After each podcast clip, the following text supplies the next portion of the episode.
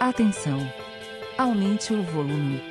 Vai começar o Maçonaria Cast com Franz Lima Melo.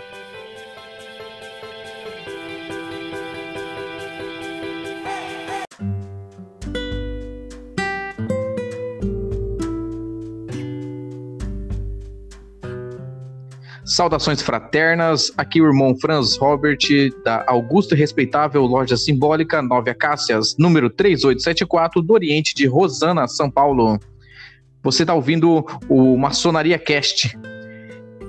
Hoje nós temos um convidado mais que especial, o irmão Michael Vinetsky. Seja bem-vindo, meu irmão, ao Maçonaria Cast. É uma satisfação tê-lo aqui conosco. Muito obrigado, irmão França. A satisfação é minha, a alegria é minha. Eu, como maçom há 41 anos, eu fico feliz em ver a nova geração como você divulgando aquilo que a gente considera a verdadeira maçonaria, a maçonaria real, sem fantasia, sem misticismo, é a filosofia que melhora o cidadão e através desta melhora, melhora a sociedade. O irmão que é escritor e também tem um, tem um site, um podcast, um, um melhor, um blog. É, o irmão, é, o gênero do, dos livros que o irmão costuma divulgar é, é, entra na parte do esoterismo, filosofia, autoajuda. Como que é, fica? Eu, eu, sou eu sou judeu, não é de nascimento, inclusive nasci em Israel. Eu sou estudioso da Kabbalah. Então a maior parte dos meus livros ela interpreta a Kabbalah de uma maneira que possa ser compreendida pelo leitor comum como é que pode ser aplicada no dia a dia. O nosso Pai que nos criou, nosso Pai Celestial, como qualquer pai, quer o bem dos seus filhos, quer que o filho esteja feliz. E para isso, ele estabeleceu algumas regras. Agora, a Kabbalah, ao longo desses milhares de anos, foi se complexificando, criando aí uma série de mitos que não é verdadeira. A Kabbalah, é, chamada Kabbalah do acróstico, é aquela que permite que, através de uma interpretação bastante simples dos ensinamentos, a gente possa ter uma vida muito melhor. Então, por exemplo, qual é o objetivo principal da vida de uma pessoa? É ser feliz. O que, que a primeira letra da Kabbalah, Notaricon, Notaricon Kabbalah do acróstico, nos diz? É saúde. Sem saúde ninguém pode ser feliz, por mais rico que seja. Não é? Quando, aos 56 anos, né, o fundador da Apple, Steve Jobs, morreu com mais de 500 bilhões de dólares no banco, teria dado sua fortuna toda por mais um ano de vida. A felicidade não vem com dinheiro, ela vem com atitudes, com posturas. E aí a Kabbalah nos ensina quais são as atitudes a tomar para que a gente possa prosseguir no caminho da felicidade. Maravilha, meu irmão. E hoje o nosso podcast é inspirado em uma das suas obras, que é Maçonaria de Isaac Newton, a internet. É, exatamente. Da editora Traga, Traga, Traga Luz e de 2018 a sua divulgação. É, Essa é a primeira edição. Já temos, temos outras já edições desse livro? Já, já, tem mais duas, estamos na terceira edição. É. A, a, eu faço a edição por conta própria, Franz, e a renda dos livros e das palestras é toda aplicada em caridade. Então, Fantástico, ao longo desses 23 anos que eu faço isso, nós já conseguimos a doação mais ou menos 200 toneladas de alimento para instituições de beneficência em todo o país. Fantástico, meu irmão. Inclusive, esse livro me foi cedido pelo venerável mestre da minha loja, o atual, né? É o Marcos Alberto Radic. Muito obrigado, meu irmão, pelo carinho.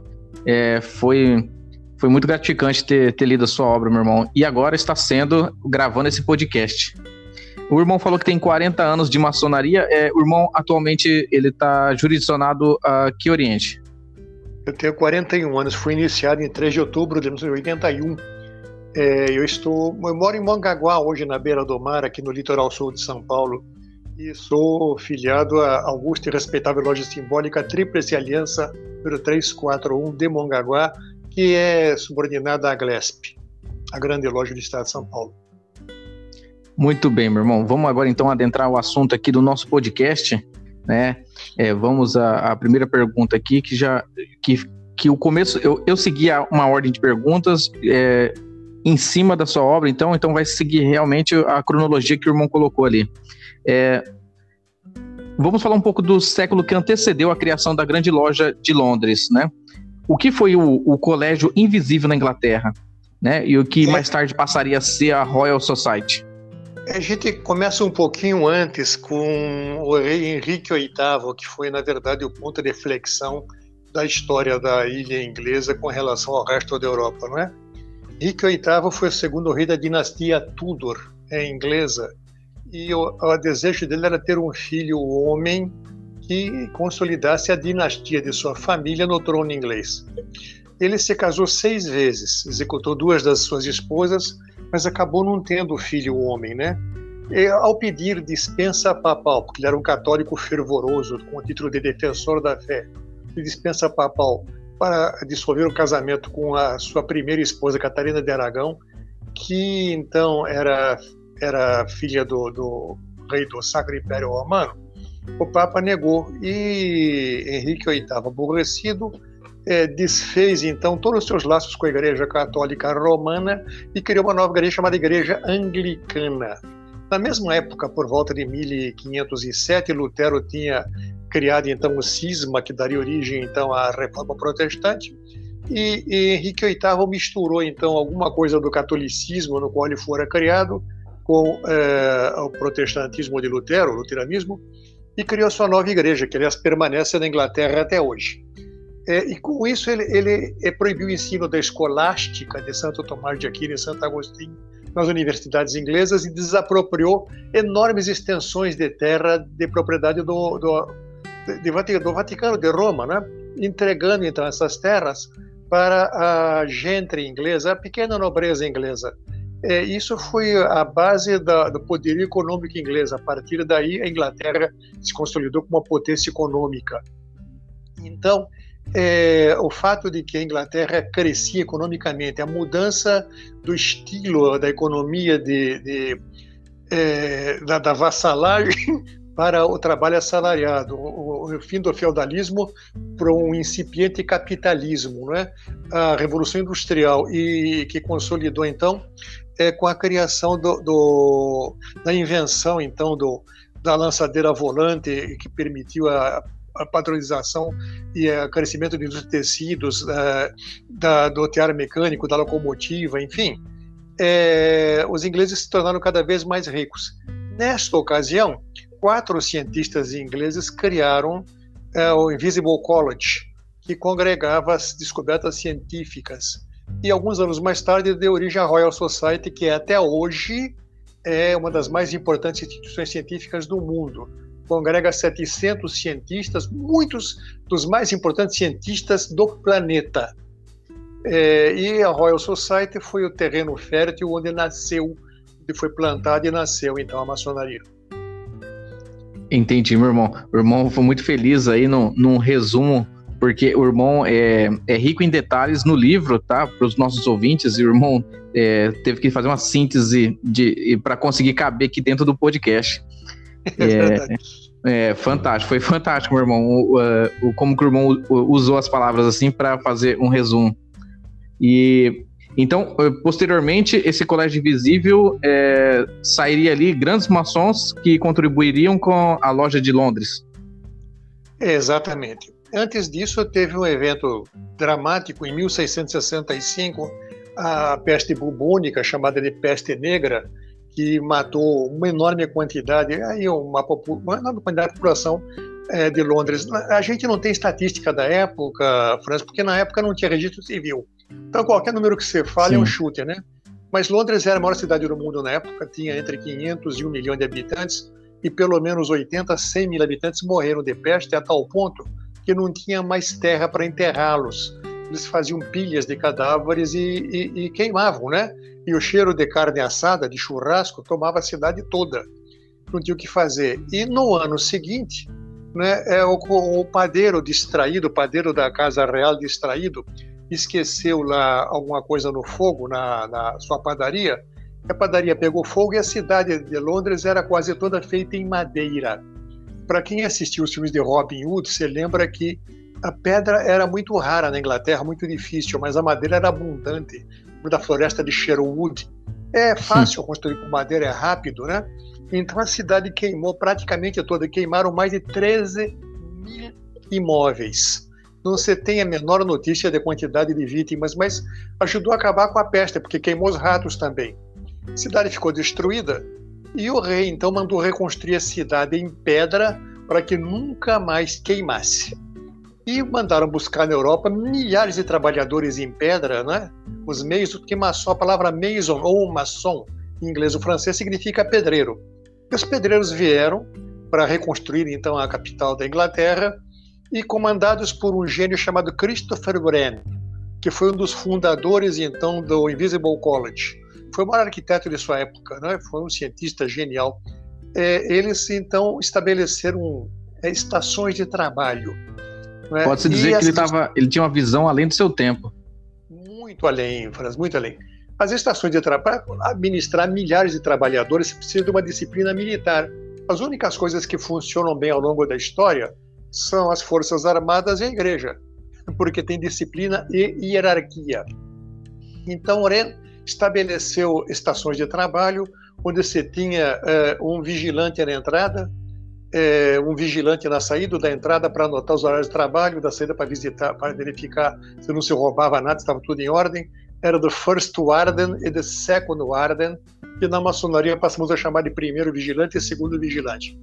E é, muitas das regras, então, da reconstrução de Londres passaram a ser mais tarde incorporadas aos rituais maçônicos. A construção levou 50 anos. Então, de 1667, quando começou a reconstrução, até 1717, quando, enfim, ela acabou e foi fundada a Grande Loja de Londres, Westminster, foi o tempo que a maçonaria foi se consolidando, misturada com uma nova filosofia que surgiu, chamada iluminismo, que privilegiava o uso da razão ao invés de emoção, da ciência em lugar da fé. Ô, meu irmão, é, podemos dizer que esse foi o período da ascensão do movimento gótico ou ele já, já havia, já existia ali na, na Europa? Não, já existia anteriormente na Europa. Já existia. Maravilha. Aliás, na, a, verdade, a, a, construção gótica é o ponto alto da, da engenharia, entre aspas, da época, né? Você não tinha engenheiros nem arquitetos, mas você tinha os mestres de obras que sabiam construir utilizando uma pedra-chave como suporte por as colunas que se encontravam lá no alto em forma ogival. É, essas catedrais, esses palácios construídos dessa forma, até hoje permanecem como obras-primas da arquitetura e é muito difícil reproduzir isso hoje, inclusive. Importante frisar que na época não tínhamos o cimento que temos hoje. Gente tinha argamassa, sim, que colava as pedras, mas na verdade as pedras eram lapidárias de tal maneira que você não tinha a possibilidade de inserir entre elas uma folha sequer de papel. Né?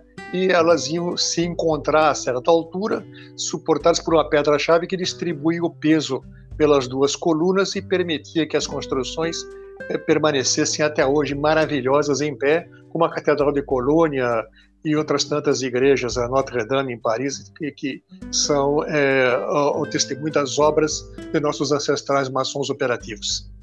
Em, em, Londres é a Catedral de São Paulo, eu estou enganado, que, que tem um, teve um grande São Pedro. É, Christopher Wren é o, é o arquiteto desta catedral, esta obra magnífica, onde está enterrado Isaac Newton, inclusive. Ele está, o túmulo dele está nessa catedral e em muitos outros, né? É, grandes nomes da, da ciência e, e, da política. É, o irmão apresentou então um pouquinho da história do, da, de como foi fundada aí a Grande Loja de Londres, o contexto histórico né, e social da, da daquele período. É, já podemos pular então, meu irmão, para a Revolução Industrial? Como que ela, ela, ela, ela influenciou, ela impactou essa guilda de construtores? Sim, é, é quando o Henrique VIII entregou as terras da igreja, então, para, para a, a chamada gentry, ou seja, o que seria a, pequena burguesia, é, eles começaram a substituir então a lavoura por pastagens extensivas para a criação de ovelhas e carneiros, porque o principal produto de exportação da Inglaterra era o tecido de lã. Criou-se inclusive uma cidade famosa é, chamada Manchester, que era a capital mundial da tecelagem, né? E aqueles que eram os trabalhadores da, da, da lavoura tornaram-se operários, né?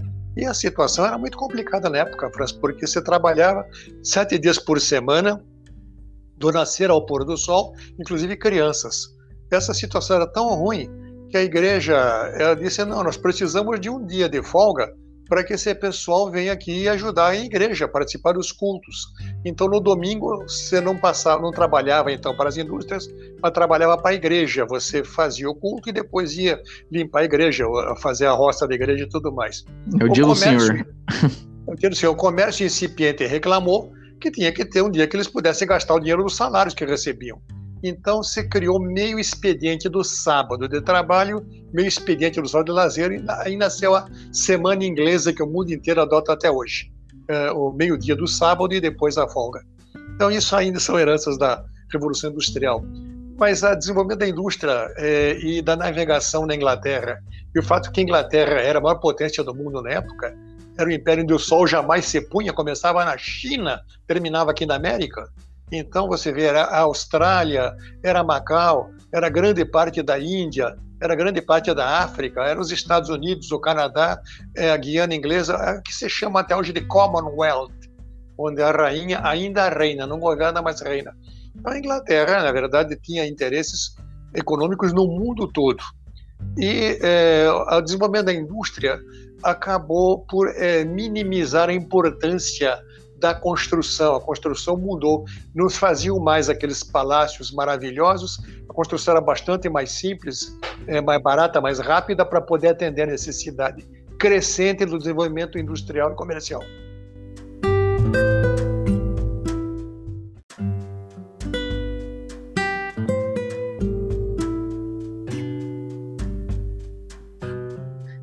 Muito bem, meu irmão. Antes do burguês, então, entrar na loja maçônica, os nobres já haviam entrado, pelo que eu entendi na, na exposição do irmão em sua obra. E nesse período de ascensão da burguesia, podemos afirmar que, em uma loja maçônica, elevava o status do burguês estar ali dentro participando daquela sociedade? É, Franz, é, é importante a gente é, pensar um pouco filosoficamente as únicas grandes motivações do ser humano, isso está bem explorado na obra de um inglês genial chamado William Shakespeare, são é, o poder, o dinheiro e o sexo. É, em todas as circunstâncias, em todas as grandes revoluções do mundo, sempre a motivação foi um ou mais desses fatores. A gente chama o poder de governo, a gente chama é, o dinheiro de negócio e a gente chama o sexo de casamento mas não é necessariamente isso aí. Mas é sempre por uma ou outra destas razões. Então, naquela época áurea da construção então, das catedrais, dos palácios, dos conventos, das fortificações, das rodovias, não é? pelos pedreiros livres, alguém precisava fornecer a mercadoria, a pedra, a madeira, o sapato, a roupa, o tecido, o vidro, a ferragem, enfim, e eh, os fornecedores disso eram sempre os mais ricos, geralmente os nobres. Então Sim. eles procuravam se aproximar daqueles que faziam a obra, dos construtores, como acontece hoje. Em qualquer obra dessa, o fornecedor quer estar perto do trabalhador, porque é mais fácil tirar o pedido. Então eles não foram lá por causa da filosofia maçônica que nem existia. Eles foram lá porque ao estarem nos mesmos locais, nas mesmas tabernas, era mais fácil tirar o pedido. Esta foi sempre a razão. Então havia nobres, sim, né, é, nos alojamentos maçônicos, lodge, a palavra lodge não é loja, é alojamento. Loja em inglês é store ou commerce. Né? Lodge são os alojamentos que você tem em todas as construções, no fundo onde você guarda o material e onde os trabalhadores repousavam, confraternizavam, comiam lá, tomavam sua cerveja. Então os nobres se aproximavam para estarem perto de quem fazia os pedidos que iam atender a construção. Então essa foi a razão principal. Haviam outras razões também, não só essa. Um dos mais, um dos mais ricos é, dos, dos, nobres que, que chegou lá, ele era colecionador. É, é, a biblioteca que ele doou então para Oxford é, era o Elias Ashmole, é, é uma das mais extraordinárias bibliotecas é, do mundo. Então, ao se aproximar dos pedreiros que tinham livre acesso, livre possibilidade de poder viajar, ele pedia que eles localizassem as obras que ele poderia comprar para colocar no seu museu. Eles estavam no Egito, eles estavam então do Oriente Médio, ele conseguiu então adquirir é, aqueles, é, de maneira mais legal ou menos legal, aqueles tesouros que hoje ornamentam a biblioteca, uma das mais extraordinários museus e bibliotecas é, da antiguidade. biblioteca ashmoleyana que ele doou na sua morte à Universidade de Oxford. É, então não podemos dizer que não, não foi mais um, um status que o burguês queria, né? Pra, ele queria é, é só um meio de, de fazer comércio. Um meio de ganhar dinheiro, sempre. É sempre assim. É, é, é, o, o status vem em decorrência do dinheiro, mas você sempre está lá para ganhar dinheiro. Nenhuma outra razão.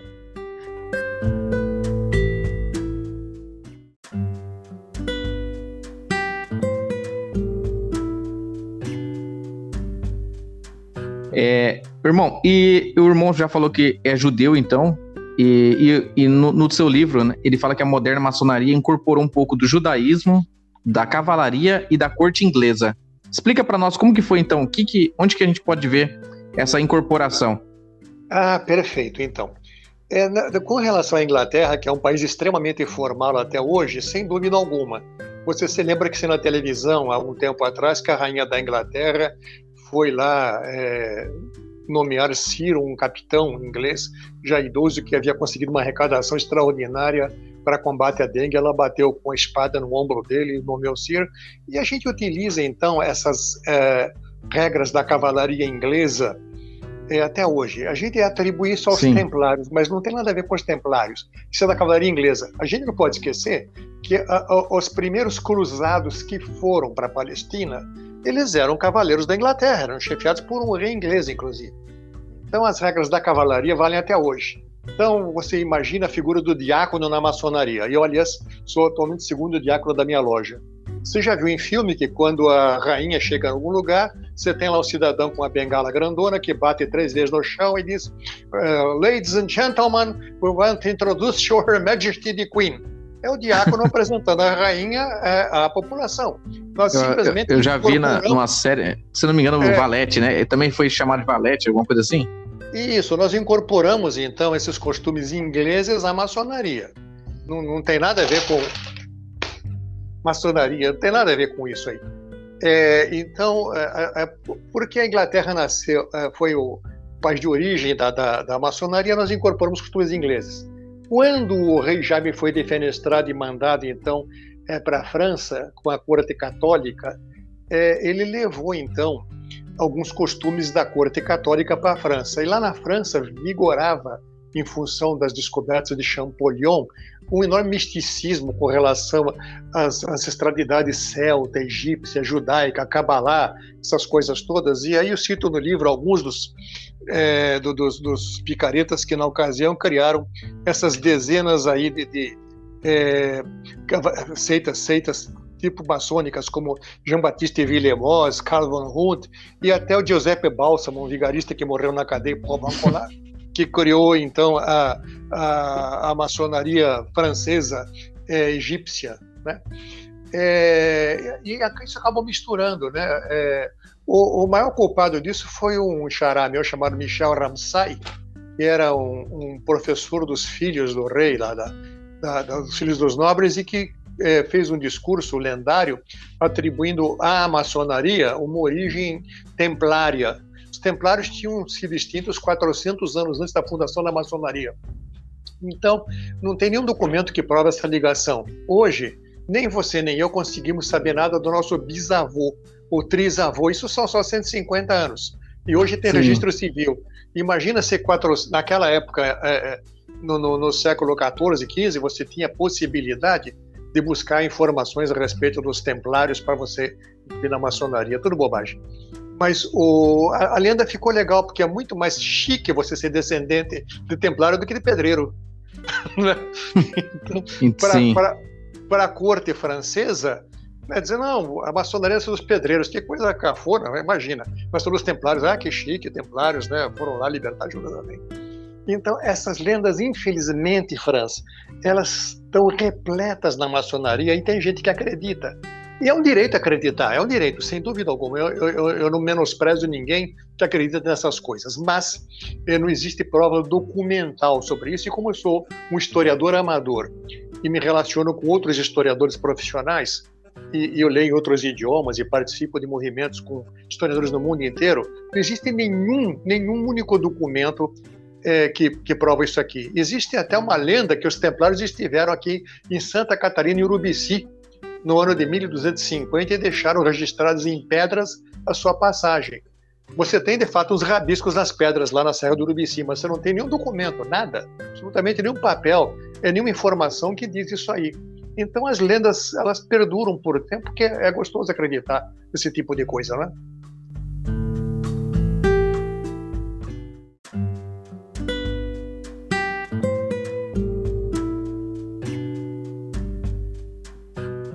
Então, o, fa o, fato mais importante da, da, história da maçonaria foi que quando é, o, o, o, rei católico ia assumir o trono da Inglaterra outra vez, a gente católica, ou seja, já a burguesia enriquecida do país mais rico e poderoso do mundo, ficou preocupada porque havia perseguições. Eles então queriam entronizar o rei protestante e foram buscar um na Holanda, Guilherme William, né, que era casado com a filha do rei católico Jaime. Eles trouxeram, então, exilaram o, o, o, o rei católico. A revolução chamou-se Revolução Gloriosa porque aconteceu sem derramamento de sangue. É, o do e, Stuart. É, isso, e, e, ao trazer é, um rei holandês, eles o fizeram assinar um documento, de Bill of Rights, que foi uma das primeiras constituições do mundo, onde ele abria mão de grande parte dos poderes para o parlamento da Inglaterra, que era meio a meio, igual pizza, meio calabresa, meio mussarela, era meio nobres e, e meio gente, meio burguesia, como é até hoje. Então, lá na Inglaterra, até hoje, a rainha reina, mas não governa. Ela representa o Estado e não o governo. Então, isso inventou a moderna democracia. Então, a maior contribuição da maçonaria uh, aos tempos atuais foi que nós inventamos a moderna democracia não a democracia grega, que era uma aristocracia, né?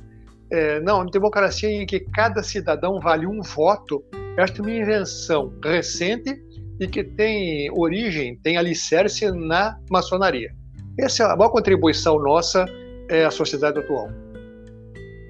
É, as guildas já, já, já elegiam o seu, o seu grão-mestre, o seu, o seu mestre de obras ou, ele era já contratado pelo, pelo, pelo empregador e esse chamava, chamava os seus?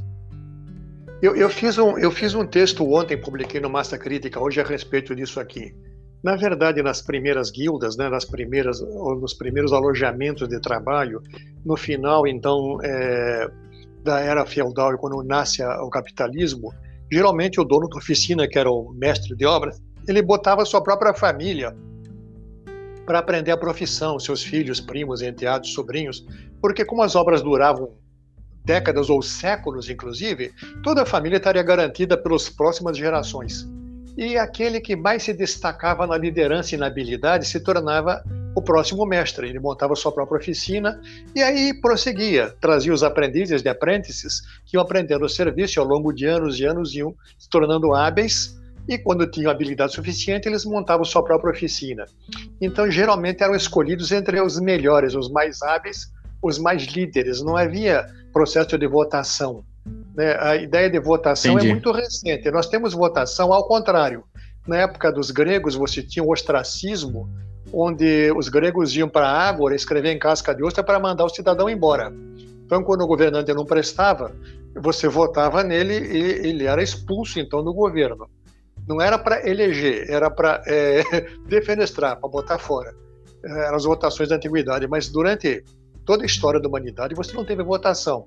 Você teve as linhas sanguíneas para determinar o poder e, eventualmente, se teve é, o poder militar, o poder imposto pela força, quase ao longo da história inteira. É, a ideia de que um, cada cidadão vale um voto é muito recente, nasce no século XVIII, nasce com é consolidado com a Revolução Francesa, depois no final do século XVIII. E aí é, a gente imagina que isso aconteceu a vida inteira. Não, isso não tem nem 200 anos. E até muito recentemente a mulher não votava, inclusive. Sim. E, e já que estamos falando então em votação, é, quando foi fundada a Grande Loja de Londres, meu irmão, o primeiro grão-mestre era o nobre cavaleiro, um maçom então aceito. Os seus vigilantes Isso. tinham então um maçom operativo e o outro militar que, que nós podemos dizer que qual a mensagem que essa nova organização, né, a moderna maçonaria queria transmitir a, da, da sua diretoria, dessa, dessa diretoria composta? É, ter, um nobre era uma certa garantia de acesso então aos altos círculos lá. Mas, na verdade, quem mandava na, na maçonaria era, era um cientista chamado Jean Théophile des Agulhers, que é a eminência parda por trás da fundação da maçonaria.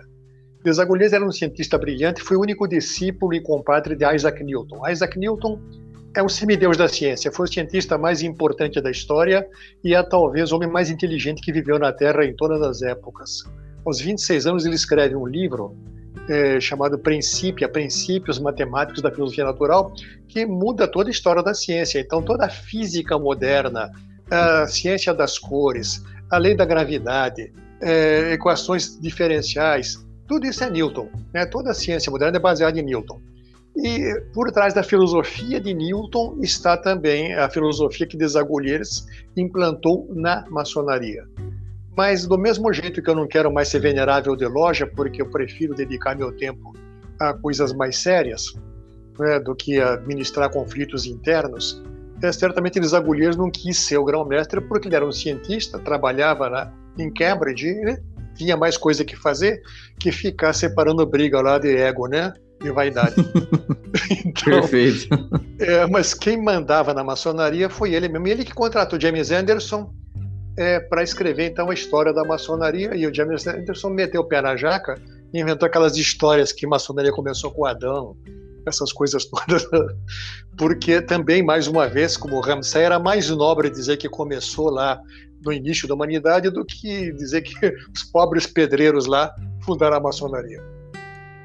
É como que um nobre podia dizer que ele era, ele era pedreiro, né? É, pois é, até, até hoje, né? Até hoje, você, a, a gente elegeu um operário há algum tempo aí para ser é, para ser presidente da República, mas ninguém fala que ele tinha competência ou deixava de ter competência. É um operário, o cara lá sem ilustre, sem, sem instrução, sem estudo, né? E até hoje é isso que vale é, em todas as funções e cargos. Então, se prefere respeitar mais alguém que tenha um prurido de, de cultura do que alguém que, embora tenha competência, não tenha estudado. O Bill Gates, por exemplo, ele não tem curso superior. É um dos homens mais ricos do mundo, é um gênio, mas sempre que você toca no assunto, diz ele não tem diploma de faculdade. é, meu irmão, é, nós já falamos aqui que ocorreu, ocorre na maçonaria muitas lendas dentro das lojas, né? E podemos dizer que por, eu, queria, nós, eu queria que o irmão desse a opinião, por que, que o reverendo né, pelos estudos que o irmão fez, por que, que o, o, reverendo James Anderson passou a associar a instituição a, com fantasias que e colocou na, na, Constituição que até hoje ainda perduram aí no meio, no meio da, das nossas lojas?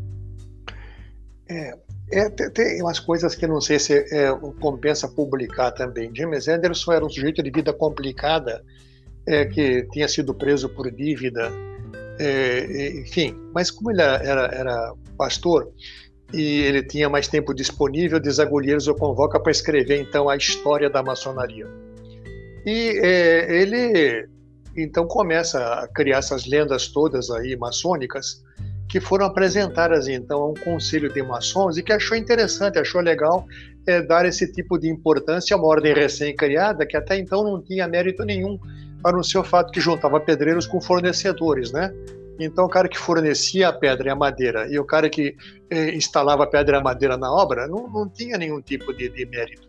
Mas quando você eh, cria a ideia de que a maçonaria ela tem uma origem lendária e começa com Adão, começa lá com eh, a construção do Templo de Jerusalém, essas coisas, você, você dá ela uma importância que eh, orgulhava as pessoas. Então, não foi só culpa dele porque na verdade ele apresentou esse documento é, a esse conselho e quando ele refez o documento aí alguns anos depois é, ele modificou, incluiu mais algumas coisas. Então, é, na verdade, isso é, é, só pura vaidade, pura vaidade. E até, até hoje é assim. Nós utilizamos esses ornamentos todos em loja e os padres fazem isso aí, os bispos fazem isso aí, e, e, e os militares fazem isso aí. Então, esses galões, é, é, essas faixas, essas bandeiras, essas bandeirolas que são herdadas do Império Romano, tudo isso aí, Franz, é pura vaidade. São símbolos que identificam uma diferença social, identificam status e cargos, né?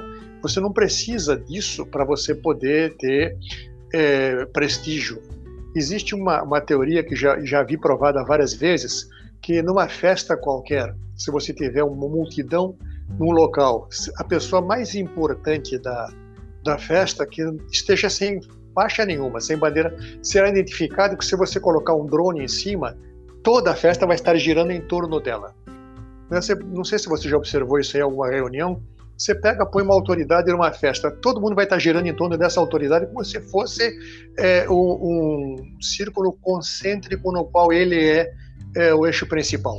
É o Sol, né? O Sol e é os astros é. gravitacionam em volta dele. Entendi. Isso, ele, ele não precisa de faixa nenhuma para isso, mas aqueles que não são uma autoridade e querem estar gravitando, eles põem então uma faixa para dizer que são tão importantes também. Então se coloca uma faixa, coloca uma medalha, um monte de medalhas, coloca lá uma bandeirola, coloca é, é pura vaidade, né? Mas como isso se tornou, isso se consolidou como hábito, está é, valendo. Então, por exemplo, um dos maiores líderes militares que o mundo já conheceu, Alexandre, o da Macedônia, ele usava roupa de soldado e ficava em tenda com seus soldados. Nem por isso deixou de ser um líder que a gente é, estuda e respeita até os dias de hoje. Não precisava de bandeira nenhuma. A liderança dele era o destaque. Mas como nem todo mundo fazia Alexandre, aí você põe aí um monte de... Eu conheço maçons, Franz, que usam 30 40 pinos no seu paletó. O paletó fica pesando 10 quilos para dizer que é o cara importante, que ele esteve aqui, aqui, acolá, etc. Entendi.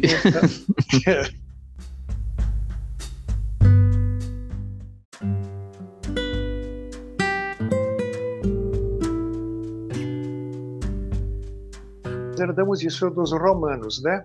É, os gregos não tinham isso aí. Você nunca viu aí é, é, o Aristóteles ou Platão ou Sócrates ostentando qualquer coisa. Usavam sempre a mesma roupa. O destaque era pela cultura.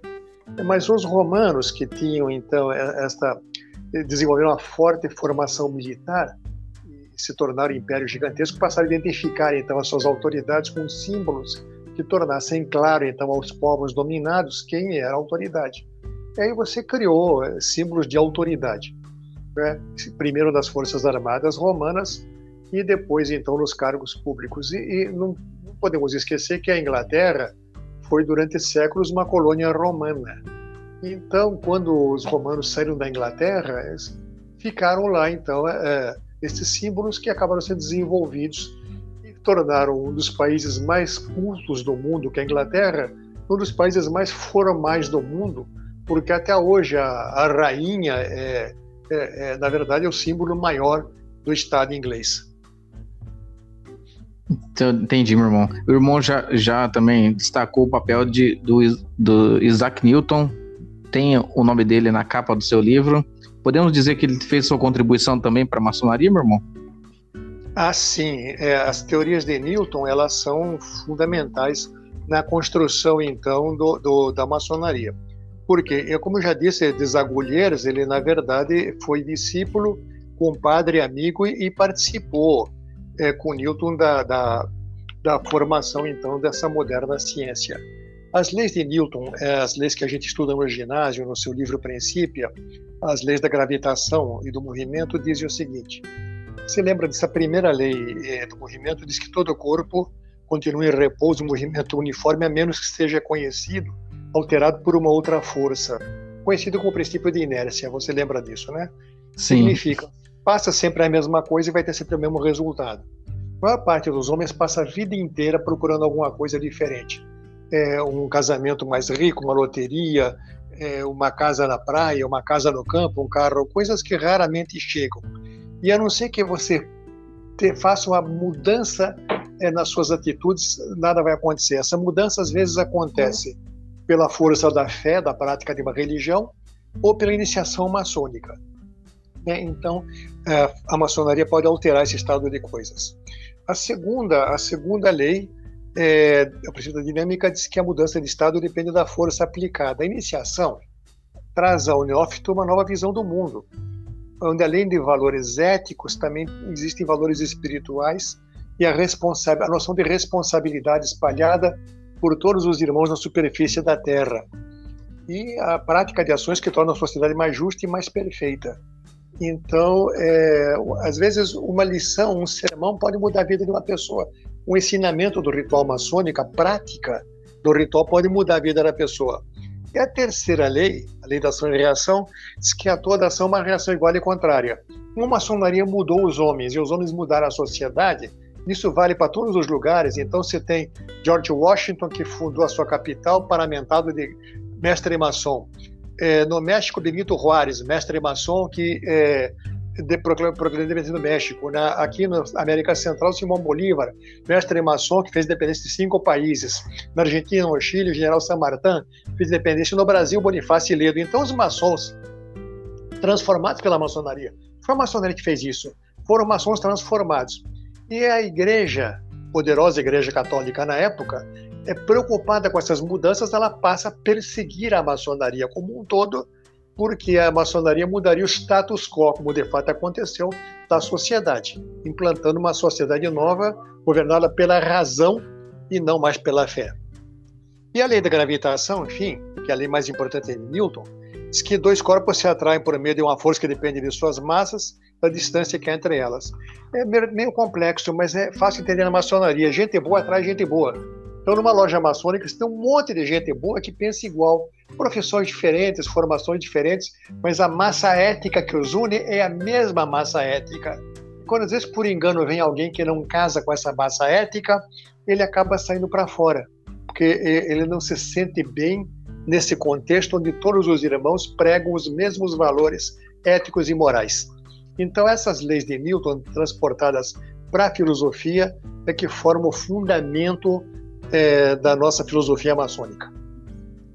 Meu irmão nunca tinha ouvido é, esse, essa abordagem de, de como as leis de Newton podem, podem ter influenciado a maçonaria. Muito obrigado por, por ter apresentado. Com certeza mudou minha opinião. É isso que eu estudo, né, Franz? É, é, essa maçonaria científica, né? Na, na, verdade, não é de lenda.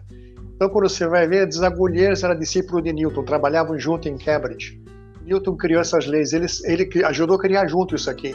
Na hora que ele, ele, na Royal Society, começa a formar este grupo de cientistas que formaria, então, viria a ser a ordem maçônica, ele utiliza a mesma filosofia. O livro de Newton chama Princípios Matemáticos da Filosofia Natural, ou seja, matemática e filosofia. Entendi, meu irmão. E a obra do irmão fala de Newton e também fala a internet. Então, esse, nesses tempos de conectividade do século XXI, meu irmão, quais os rumos que o irmão pensa que a, ma a maçonaria está tomando? Bom, a maçonaria como nós a conhecemos, Franz, essa vai acabar em 30 ou 40 anos, né? É, a maçonaria dos velhos, né? Eu tenho 71 anos, vou fazer 72. Da minha loja, não tem ninguém que tenha menos de 60 anos e a gente já não inicia há muito tempo um jovem. Porque, a, a, hoje, essa geração X, Y, Z tem outros interesses, né? Existem aí é, muitos sobre isso. Então, os velhos, que somos nós, vamos morrer, a maçonaria vai acabar. Então, a maçonaria se adapta aos tempos de internet. É isso que nós estamos fazendo agora: blog, internet, lives maçônicas, ou então, essa maçonaria clássica, ela está fadada à extinção. Não que a gente vai deixar de fazer ritual, mas não pode mais estudar pelo ritual apenas. Não pode mais é, só praticar em loja, tem que praticar o tempo todo, o, na sua vida, na sua família, no seu negócio, tem que praticar valores maçônicos que você vai aprendendo o tempo todo através da prática dessas ferramentas de disseminação de informações que existem hoje o dia todo, WhatsApp, Facebook, Instagram, live maçônica, blog e tudo mais. É, e, e, o jovem, ele ele já, nessa maçonaria mais antiga, eu tenho a impressão que ele não, não sente mais atração. Tanto é que faz o convite e, e geralmente não aceitam, não, não desejam entrar. É, até porque a maçonaria, essa, entre aspas, mística, Franz, ela, ela se tornou um pouco chata, né? Então você vai para uma loja e você tem 15 minutos de tempo de estudo e o resto do tempo fica discutindo qual é o cardápio do ágape, o que, que a gente vai servir no próximo churrasco, né? É, e fica lendo em pé lá é, as publicações da grande loja e fica lendo os landmarks, enfim, e você pouco estuda. E quando alguém faz um, um trabalho um pouquinho melhor, é, o pessoal fica olhando no relógio e diz: oh, vai esfriar a comida lá, a cerveja já está esfriando. Então, é, esse tipo de, de, de, maçonaria está fadado à extinção. Agora, as lives extraordinárias que temos tido, com esses palestrantes maravilhosos que a gente tem encontrado, de altíssimo nível, gente que a gente nem imaginava que existia. Né? Isso é uma criação, a gente tem que dar o mérito aí de uma loja, de uma grande potência maçônica, de um estado periférico que é Rondônia, do Paulo Topan e do Aldino, que inventaram as lives, lutaram com enormes dificuldades, mas desde então as lives formaram é, uma geração de maçons estudiosos, nos apresentaram professores extraordinários, com a cultura também maravilhosa, que colocar a maçonaria em outro patamar. Esta é a maçonaria que nós precisamos desenvolver. Maçonaria de verdade, não a mística. É, e essa maçonaria conectada que me levou a trazer os convidados para esse podcast. Né, graças a, ao contato aí com os irmãos que fazem lives, inclusive o irmão Michael que está aqui, é que a gente consegue é, trazer mais informação para o nosso público aqui. E finalizando o nosso podcast, meu irmão, essa aqui é a nossa pergunta tradicional que sempre encerra. O que, que o irmão pode dizer aí para quem tem interesse é, em entrar na instituição, ou aquele irmão até que está pensando em sair, que está desanimado, né? Por que ser maçom, meu irmão? É porque a maçonaria te torna um homem muito melhor. Melhor no relacionamento com sua família, com seu círculo social, com a sociedade, ela te dá ferramentas e instrumentos que permitem você é, superar dificuldades. Né? E nas instruções a gente aprende isso aí. Né? Como podemos utilizar essas ferramentas filosóficas para superar as dificuldades que se apresentam na nossa vida, dificuldade de toda ordem, no relacionamento com a esposa, é, nas dificuldades de conversa com os seus funcionários, seus colegas de trabalho, é, nas dificuldades econômicas que acontecem toda hora os problemas de é, saúde ou de disfunções psicológicas. A maçonaria tem ferramentas e instrumentos que permitem a você ter uma vida muito melhor e muito mais feliz. E isto, em resumo, é o que a gente estuda logo na iniciação: tornar mais feliz a humanidade. Então, é, a maçonaria, não só a maçonaria, algumas religiões nos propiciam também esta possibilidade mas a maçonaria me propicia esta possibilidade através da razão e não da fé irrazoada.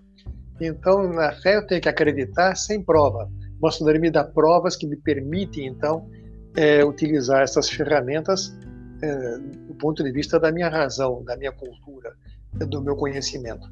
Então, é por isso que eu sou maçom e muitos de nós somos maçons há tantos e tantos anos, nós nos tornamos homens melhores. Além do que é, a união entre os irmãos é, propicia coisas extraordinárias. Eu viajei 40 países do mundo, em todos os países onde eu encontrei com irmãos maçons, fui recebido como se fosse da própria família.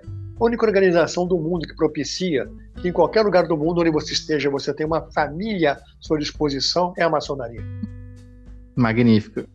Isso, é isso que eu fico apaixonado também. a é... forma que o irmão que é desconhecido torna-se aquela pessoa que parece que viveu um, um, um, grande, um grande tempo da sua vida do seu lado. exatamente, exatamente, é isso mesmo.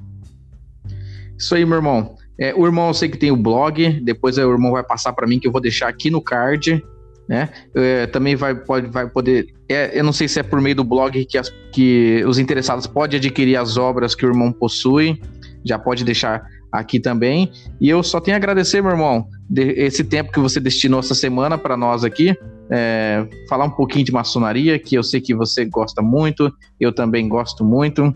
É, estamos em dívida aí com nossos ouvintes, que eu não estou conseguindo é, é, tempo para fazer as gravações, eu peço perdão aí, mas sempre que a gente puder, a gente vai estar tá trazendo material de qualidade.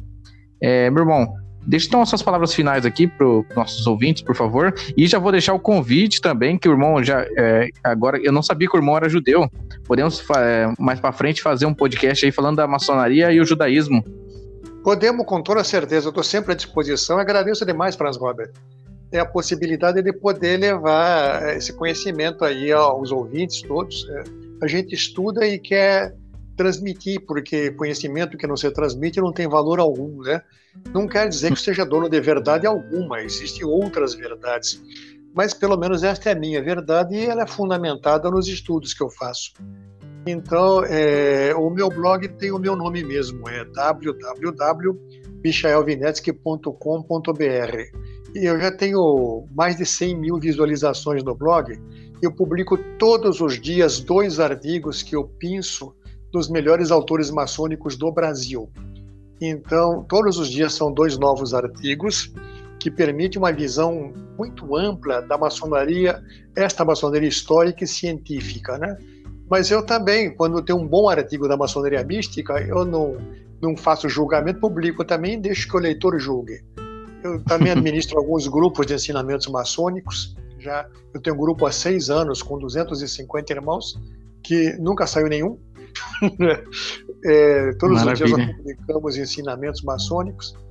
E os meus livros podem ser adquiridos também, é, tanto pelo blog quanto pelo meu WhatsApp, que é esse número que você está ligando, né?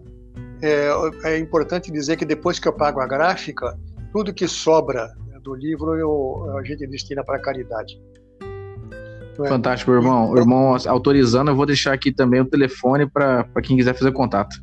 Com certeza, vai ser sempre um prazer e uma honra poder servir à maçonaria e atender irmãos maçons como você. Muito obrigado pela oportunidade. Eu que agradeço, meu irmão. É, você que nos ouviu até aqui, meu muito obrigado. Fiquem bem e até a próxima. Tchau a todos. Tchau, tchau. Valeu.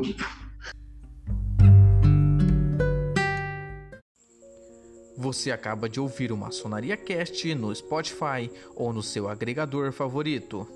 Esse e outros temas da maçonaria são apresentados quinzenalmente por aqui. Não deixe de nos seguir na página do Facebook e também do Instagram. Tchau a todos!